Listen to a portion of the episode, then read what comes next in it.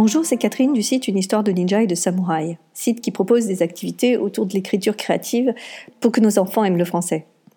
Je vous propose dans cette série d'émissions des pistes de réflexion pour améliorer votre quotidien et votre relation avec votre enfant, afin de créer un environnement plus serein pour qu'il apprenne le français. Aujourd'hui, j'ai décidé de vous parler de l'expérience de Rosenthal, qui a mis en évidence l'effet Pygmalion. Robert Rosenthal est un psychologue américain né en 1933. Il va faire une première expérience avec des rats.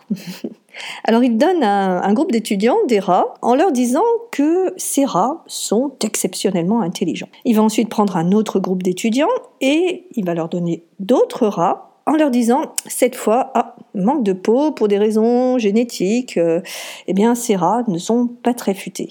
Les deux groupes de rats euh, ne sont en fait euh, ni plus ni moins intelligents que les autres. Vraiment, c'est des rats, c'est tout. On laisse ensuite les étudiants s'occuper de leurs animaux. Et puis, on va faire faire un test aux deux groupes de rats. Ils vont devoir trouver la sortie d'un labyrinthe.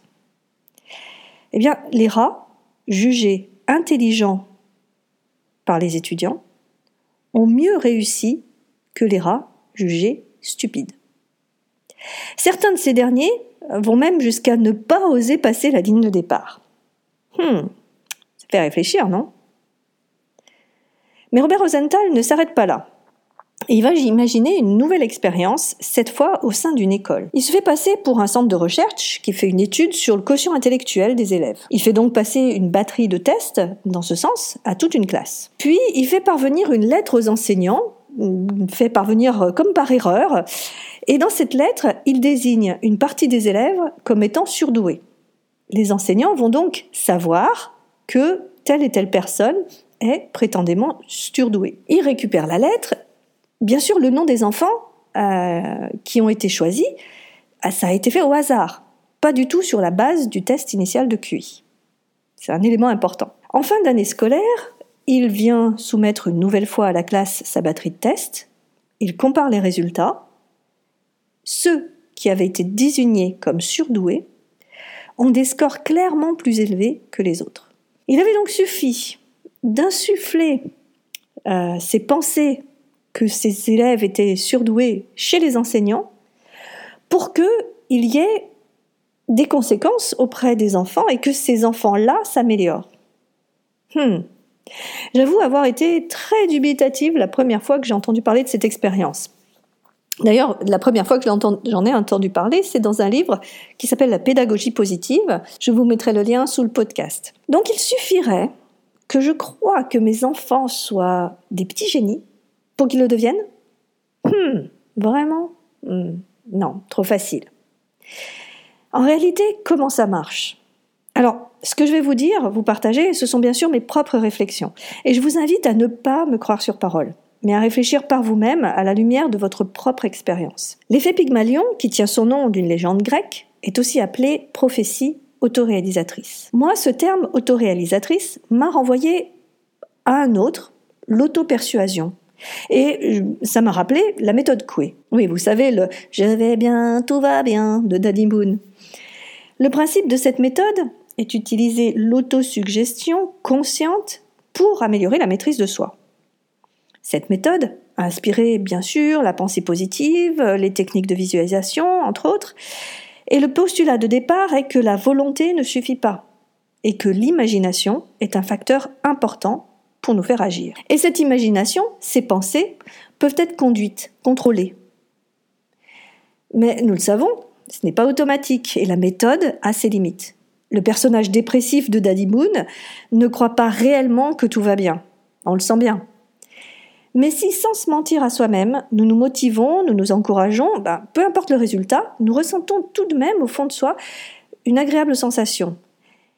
Et cette sensation permet à notre esprit de s'ouvrir sur le possible. Mais alors si je peux agir sur mes pensées pour m'améliorer, comment alors expliquer que mes pensées, les attentes que j'ai pour quelqu'un d'autre, ont des conséquences sur ces résultats? La solution, enfin une piste de solution, je n'ai pas euh, la vérité, mais euh, J'avoue que ça a fait tilt à ce moment-là.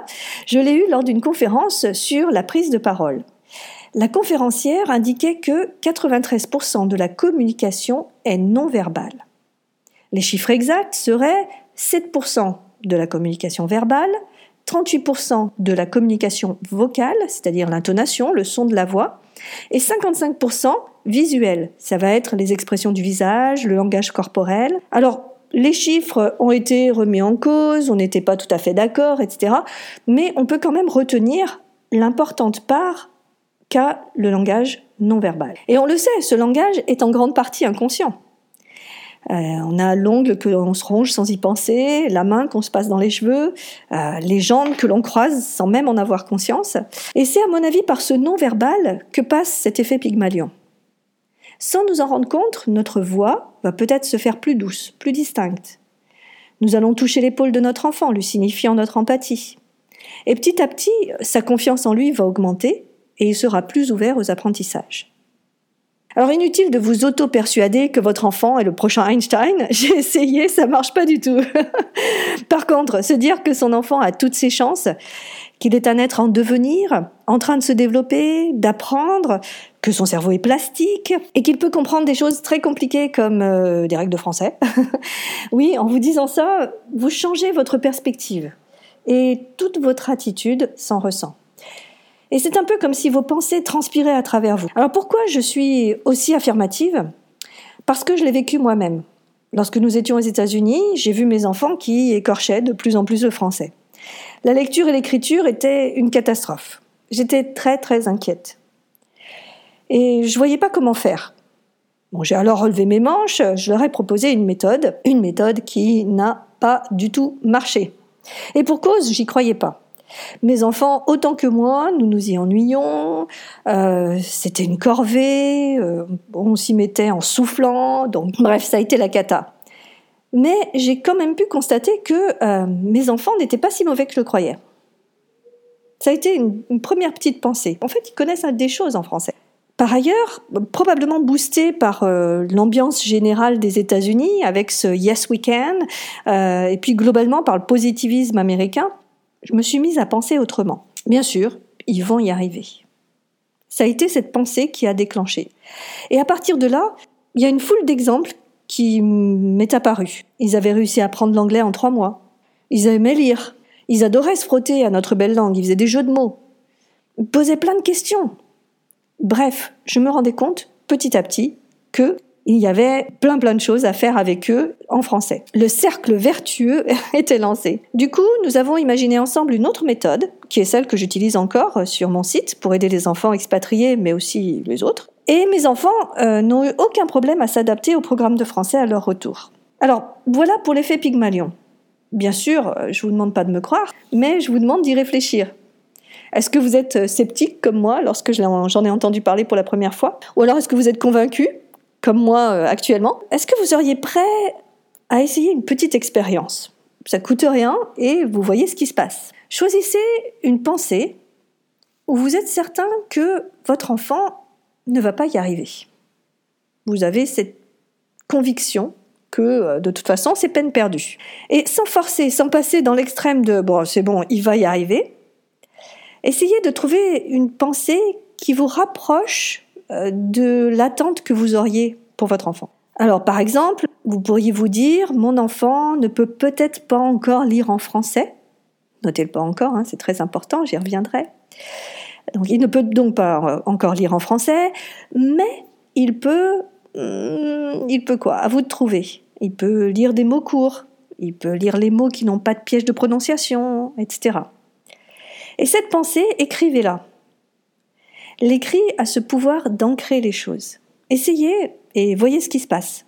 Voyez ce qui se passe en vous, voyez ce qui se passe auprès de votre enfant. Vous pouvez même laisser un commentaire, je serais ravie de vous lire et bien sûr je vous répondrai. Voilà, cette émission est terminée. Merci de l'avoir écoutée jusqu'au bout.